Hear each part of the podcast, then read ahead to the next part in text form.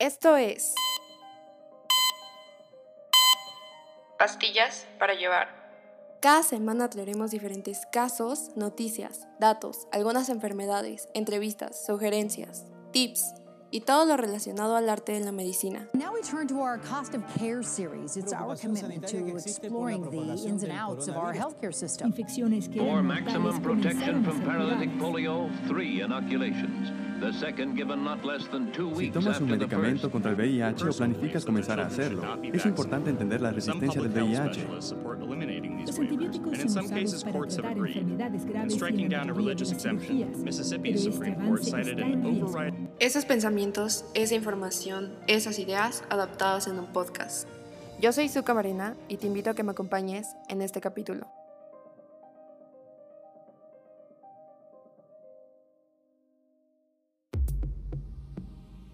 Bienvenidos a un nuevo capítulo de Pastillas para Llevar. Ponte cómodo y disfrútalo. Hola a todos, yo soy Zuka Marina y estamos aquí de vuelta con un episodio especial, pues este será dedicado a esta temporada llena de suspenso que es de Halloween y de Día de Muertos. El día de hoy les voy a contar algunas historias de experimentos inhumanos en la medicina. Pero para comenzar, quisiera preguntarles si alguna vez se han imaginado cómo sería el mundo sin el apoyo de la bioética. Quiero que se imaginen a grandes rasgos qué podría ocurrir, porque de hecho, este mundo ya se ha visto antes. Como parte de la investigación de siglos pasados, hubo múltiples actos de experimentación humana sin fundamento ético, hechos que si ocurrieran el día de hoy serían considerados como atrocidades imperdonables. A lo largo de la historia encontramos numerosos casos de experimentación científica, sobre todo en prisioneros y en minorías, que se empleaban para hacer torturas insensatas y científicamente inútiles. Todas estas historias y casos son bastante importantes porque han pasado a formar parte de la historia de la bioética y han aportado las bases y los principios para establecer códigos éticos en los que debemos basarnos hoy en día.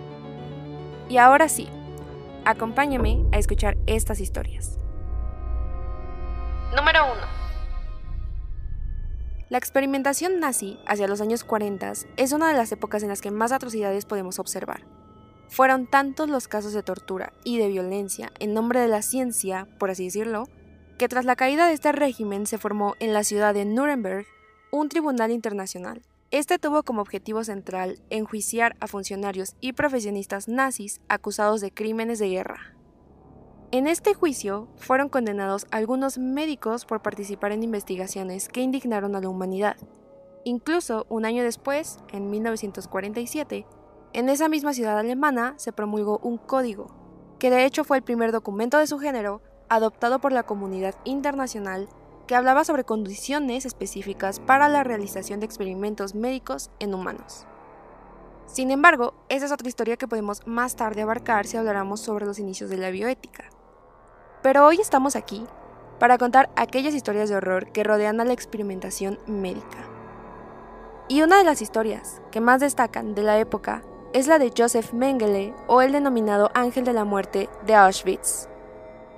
Este hombre era un médico antropólogo que se unió al partido nazi en 1938. Fue alistado en el ejército alemán donde participó múltiples veces. Fue incluso condecorado en un par de ocasiones por su participación y sus acciones en el frente de la batalla, hasta que finalmente una herida lo postró por varios meses y ya no pudo acompañar a las tropas como médico. Sin embargo, este sería solo el inicio del temible personaje, pues más tarde consiguió un puesto administrativo del que se aburrió rápidamente. Fue ahí cuando pidió ser destinado a Auschwitz, llegando finalmente al infame campo de concentración en 1943. En muy poco tiempo fue sumando funciones y ganando poder. A los pocos meses era ya el encargado de algo llamado la selección, y esto consistía básicamente en decidir sobre el destino de los recién llegados en los trenes atestados de prisioneros. Con un simple gesto, él separaba a los que eran aptos para el trabajo como esclavos y quienes serían desechados, es decir, a quienes matarían de inmediato. Realmente esta no era una tarea muy difícil, y cualquiera podía haberlo hecho, pero había algo de diferente en la manera en la que Mengele realizaba la tarea, pues a todas aquellas personas con discapacidades evidentes, aquellas personas que normalmente otros hubieran enviado de inmediato a las cámaras de gas, eran separadas por él en un tercer grupo, convirtiéndose a partir de este momento en sus conejillos de indias, carne de los experimentos más crueles de los que se tenga conocimiento.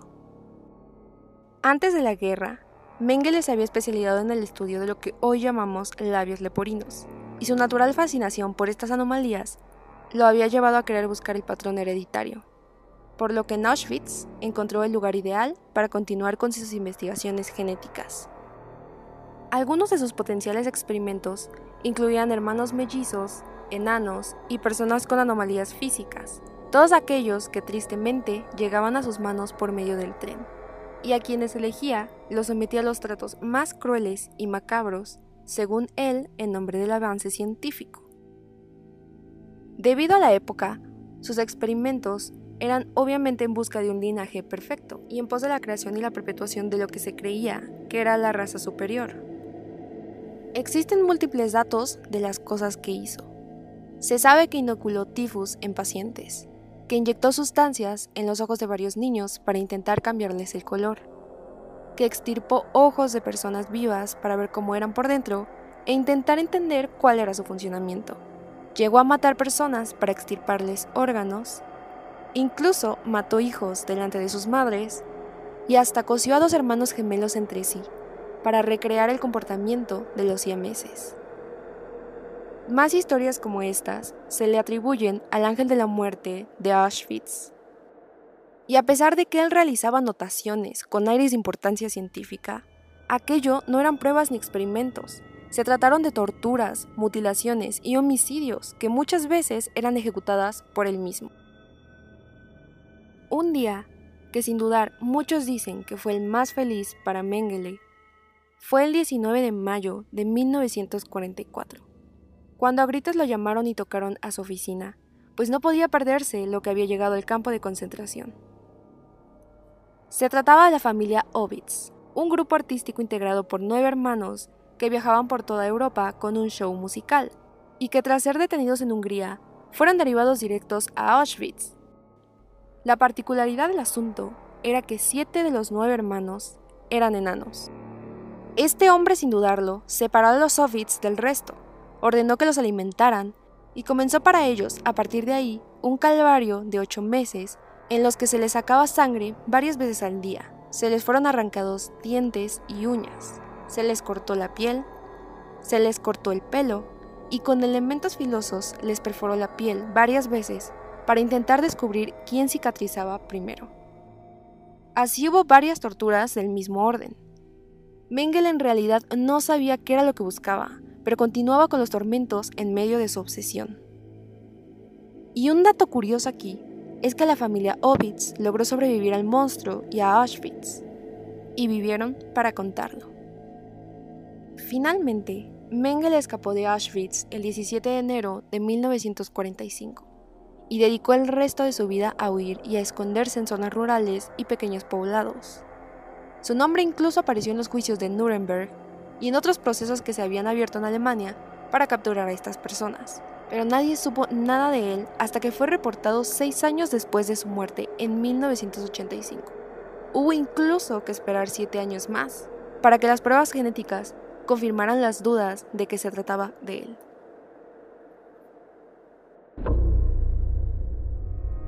Número 2.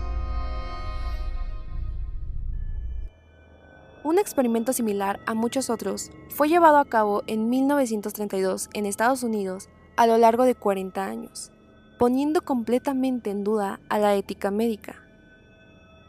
En este caso, el Centro para el Control y la Prevención de Enfermedades junto al Servicio de Salud Pública de los Estados Unidos, ejecutaron una investigación para probar los efectos sobre la salud de la sífilis cuando ésta no era tratada. El denominado experimento de Tuskegee fue un estudio realizado entre 1932 y 1972, específicamente en Tuskegee, en Alabama, Estados Unidos. En 1932, los tratamientos existentes para la sífilis eran muy tóxicos y la efectividad era muy cuestionable, por lo que la intención del estudio era determinar si los beneficios compensaban los prejuicios ocasionados por el tratamiento y reconocer las diferentes etapas de la enfermedad para desarrollar tratamientos adecuados a cada una de ellas. Su objetivo era claro desde el inicio, y la población seleccionada estaba compuesta por afroamericanos mayoritariamente analfabetos.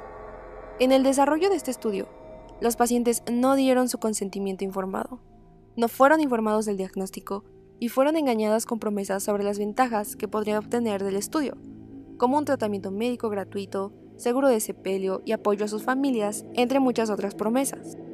Más específicamente, rastrearon el progreso de la sífilis en 399 hombres negros de Alabama y se les comparó con el de 201 hombres sanos, dándoles de forma negligente un tratamiento placebo. La verdad es que ninguno de estos hombres llegó a recibir el tratamiento adecuado, a pesar de que en 1947 la penicilina se convirtió en la medicina predilecta para convertir la sífilis. Y cabe mencionar que antes de este descubrimiento, la sífilis provocaba una enfermedad crónica, dolorosa y con fallo multiorgánico. Entonces, en lugar de tratar a los pacientes del estudio con penicilina, los científicos ocultaron toda la información y continuaron estudiando cómo evolucionaba la enfermedad por muchos años más. Tuvieron que pasar 40 años en total para que el experimento se detuviera, y no por las razones más obvias. El estudio finalizó debido a una filtración a la prensa en 1972, y como resultado, de los 399 pacientes iniciales, 28 habían muerto de sífilis y otros 100 de complicaciones médicas relacionadas. Además, 40 esposas de los pacientes resultaron infectadas y 19 niños nacieron con sífilis congénita. Número 3. En el periodo de 1950 a 1970 se realizó una investigación conocida como el estudio de Willowbrook. Willowbrook era una escuela con régimen internado financiado por el Estado para niños con retraso mental, localizada en State Island, en Nueva York. En esta institución había una alta incidencia de hepatitis, por lo que se quería observar estos casos cuidadosamente. Este estudio fue aprobado por el Departamento de Salud Mental del Estado de Nueva York y apoyado por el Área Epidemiológica de las Fuerzas Armadas. El objetivo del estudio era determinar el curso natural de la enfermedad sin recibir ningún tratamiento. A lo largo del mismo estudio se descubrió que existían dos tipos distintos de hepatitis, la A y la B, y posteriormente se demostró que inyectando a los residentes infectados con gamma globulinas se podía se podía desarrollar una especie de inmunidad pasiva, por lo que esto se tomaría como una forma de tratamiento, siendo que realmente no estaban recibiendo nada. Como parte de la investigación, en la escuela se aceptaba de manera preferencial niños con retraso mental que eran portadores de hepatitis, y por otra parte, se buscó que cientos de niños sanos la contrajeran. El consentimiento explícito de los padres para la investigación en sus hijos era una exigencia obligatoria para la admisión de esta institución que tenía cupos limitados. Los niños recién egresados, de entre 3 y 11 años de edad, eran sistemáticamente inoculados con hebras del virus, que eran aisladas de las heces fecales de los enfermos con hepatitis que ya residían en la misma escuela. Esto se llegó a justificar por la inevitabilidad del contagio, ya que había una alta densidad de niños enfermos en la escuela de Willowbrook. Además, Señalaban que era mejor para los niños ser contagiados bajo cuidadosas y controladas condiciones de investigación supervisadas por los médicos de excelencia. Claro que como resultado, los niños fueron dañados, sobre todo por su estado mental vulnerable. Como todos sabemos, la hepatitis es una causa de cirrosis hepática y a su vez, esta lesión está relacionada con el cáncer hepático. Pero los niños no solo fueron contagiados con el virus de la hepatitis, sino que fueron tratados con drogas que eran usadas por primera vez en ellos, de las cuales no eran conocidos los efectos colaterales que podían llegar a causar incluso más sufrimiento. Si alguna de estas historias de tortura y sufrimiento te parecen imperdonables, fueron casos importantes que sirvieron para establecer códigos y mesas de debate ético que incluso en la actualidad nos rigen. Pero las siguientes tres historias, de siglos más atrás, dan pie a un debate claro entre la importancia de los descubrimientos y la atrocidad de sus actos. ¿Realmente todo esto fue necesario?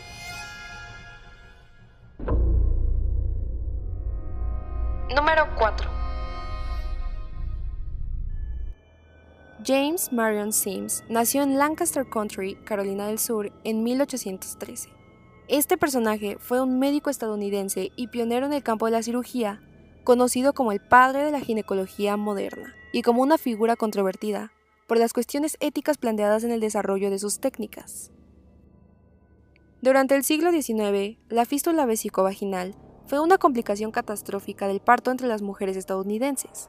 Los intentos de curar esta afección habían eludido a muchas generaciones anteriores de cirujanos que habían intentado reparar estas devastadoras lesiones una y otra vez, pero sin ningún éxito significativo.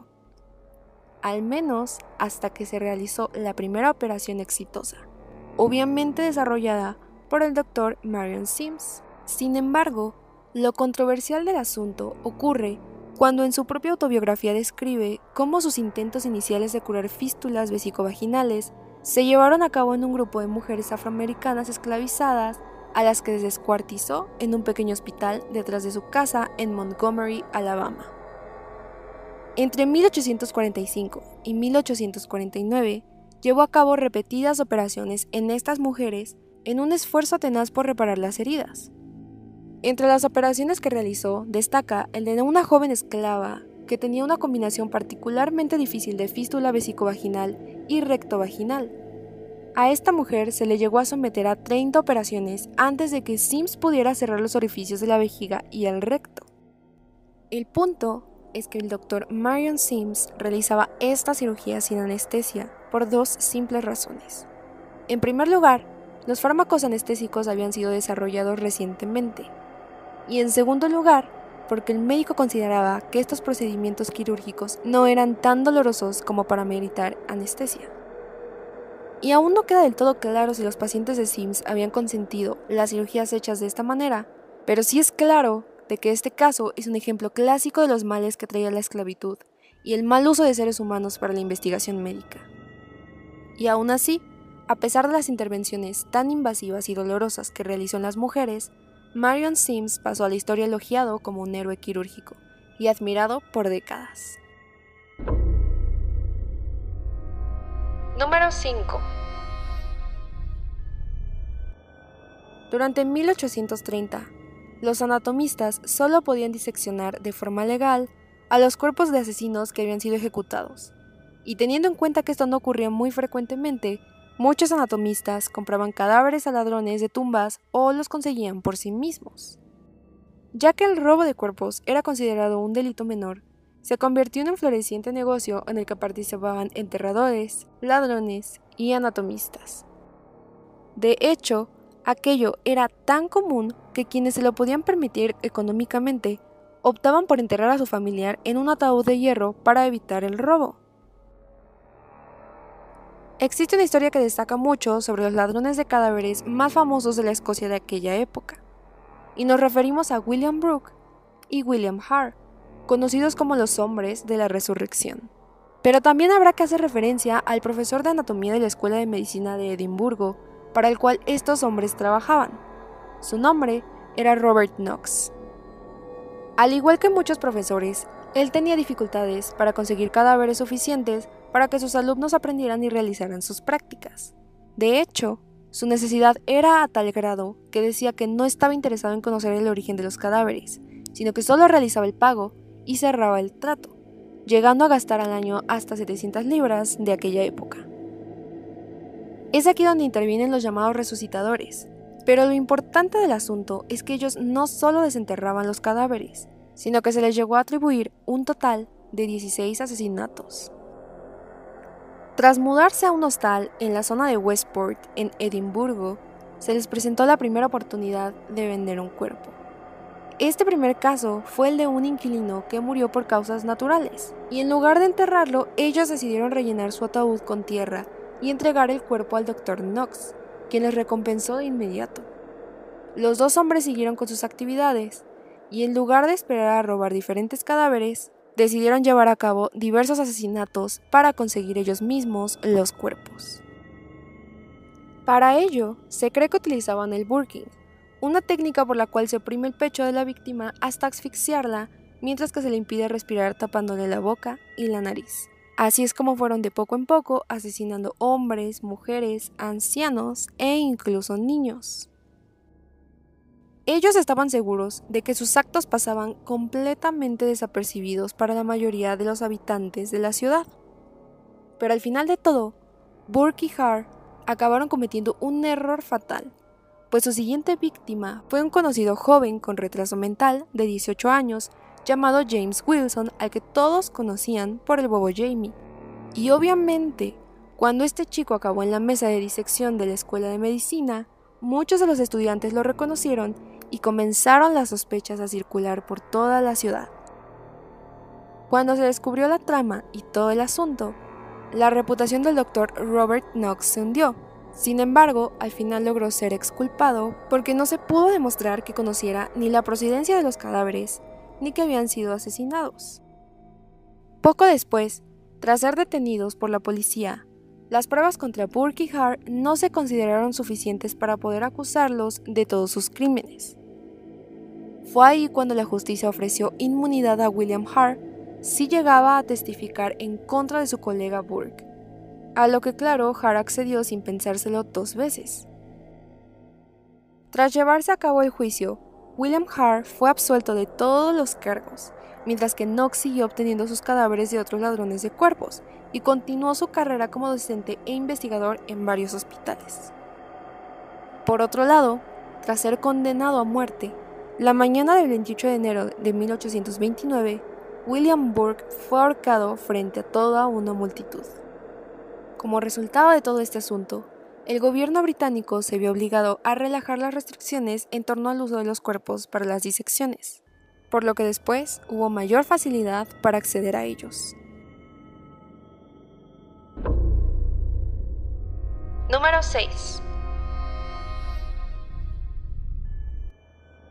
Otra de las historias de la medicina antigua que se mueven entre la admiración y el terror es la de William Hunter y William Smellie. Y es que fue gracias al meticuloso trabajo sobre el embarazo realizado por estos dos genios que se sentaron las bases de la obstetricia y la ginecología. Sus precisos dibujos anatómicos sobre la mujer, el feto y la gestación permitieron conocer a detalle el proceso del parto y revolucionar la historia de la medicina salvando miles de vidas. Sin embargo, lo que comenzó siendo una gran competencia entre dos colegas de la medicina terminó en lo que serían los mayores asesinatos en series de mujeres embarazadas dentro de la historia. Desde el inicio de su relación profesional, ambos consideraban que la partería debería ser tomada en cuenta como una ciencia. Según una investigación publicada en una prestigiosa revista médica, durante los años 1750 y 1774, los doctores Hunter y Smellie fueron cegados por la fama y la ambición y habrían asesinado a un total de entre 35 y 40 mujeres embarazadas. Para realizar sus meticulosos estudios, Hunter y Smelly debían conseguir a un tipo de mujer muy específica. Y hablamos exactamente de una mujer en el noveno mes del embarazo. La sencilla explicación es que ellos no podían aprender nada de una mujer que ya hubiera dado a luz, y era extremadamente difícil que una mujer que fuera a dar a luz muriera de causa natural, por lo que lo consideraron totalmente necesario.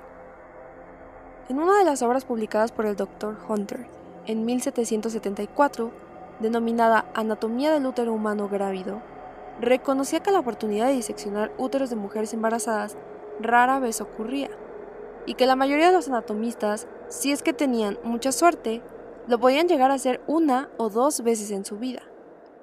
Aún así, sin ningún tipo de escrúpulos, ambos doctores realizaron minuciosos dibujos y atlas anatómicos de hasta 35 mujeres en el noveno mes de gestación. Hay quienes consideran que estos dibujos cuentan con la calidad y el detalle equivalente a fotografías forenses del siglo XXI, algo que era muy imposible conseguir con las técnicas y los recursos utilizados en aquella época. Es muy probable que Smelly y Hunter no ejecutaran ningún asesinato por su propia mano, pero no cabe duda de que fueron los autores materiales de los asesinatos, ya que seguían y controlaban a las mujeres durante todo el embarazo con el objetivo de encargar su muerte en el momento más preciso para sus estudios anatómicos. Usualmente, ambos hombres optaban por mujeres jóvenes, preferiblemente primerizas, pobres e inmigrantes recién llegadas que no tuvieran manera de que nadie pudiera denunciar su desaparición. Cuando faltaba poco para dar a luz, eran conducidas por medio de engaños hacia un supuesto médico que las asistiría con su parto. Cuando llegaban al lugar tranquilo, eran asesinadas por asfixia, con la intención de no dañar físicamente el cuerpo de la madre ni del niño. Una vez muertas, les cortaban la cabeza, los brazos y las piernas para que no las pudieran reconocer, y también para poder diseccionar las otras partes del cuerpo en su escuela de anatomía sin ser cuestionados. Hay quienes consideran que Smelly y Hunter son los peores asesinos en serie, pues sus cifras que rondaban a los 37 crímenes se duplicarían si contabilizáramos a los bebés que portaban estas víctimas. Recordemos que por la época, las escuelas de medicina solo podían obtener los cadáveres de los sentenciados a muerte para sus investigaciones. Y ya que las cifras no eran las correctas, se decidió abrir una investigación para castigar por los crímenes. Inmediatamente la policía sospechó de Hunter y Smelly, por lo que empezaron a ser investigados como los responsables de los asesinatos. Pero las muertes cesaron en 1754 y la policía ya no encontró ninguna prueba concluyente. En el año de 1763, fallece el maestro William Smelly, quien obtuvo un gran reconocimiento por sus tratados y el desarrollo de la técnica de forceps para extraer a los bebés en los partos. Posteriormente, en 1766, con las aguas ya calmadas, comienza una segunda ola de desapariciones de mujeres embarazadas, a la vez que aparecen nuevos y detallados atlas anatómicos de Hunter. Sin embargo, para entonces William Hunter ya había conseguido un gran reconocimiento y poder. Incluso creó su propio centro de anatomía en Londres, donde formó a cientos de cirujanos y anatomistas. Finalmente, tras su muerte, donó su colección, sus libros y el material de su escuela a la Universidad de Glasgow.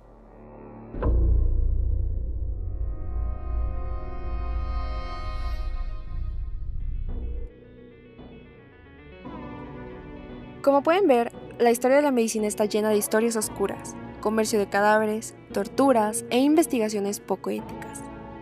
Pero fueron un gran parteaguas para la medicina que conocemos hoy en día. Me gustaría saber si ya conocías alguna de estas historias y qué opinas sobre el tema. Estaré publicando en mis redes sociales un pequeño resumen de estas historias junto a las imágenes sorprendentes como las ilustraciones de estos últimos doctores. Les recomiendo muchísimo que las vean pues para la época son realmente sorprendentes. Finalmente, me gustaría saber qué opinas sobre todos estos casos. ¿Realmente todo esto fue necesario? Hasta aquí llega nuestro capítulo de hoy, y quiero agradecerles a todos ustedes por escucharlo. Nos vemos pronto, y sin más que decir, tomen sus pastillas para llevar.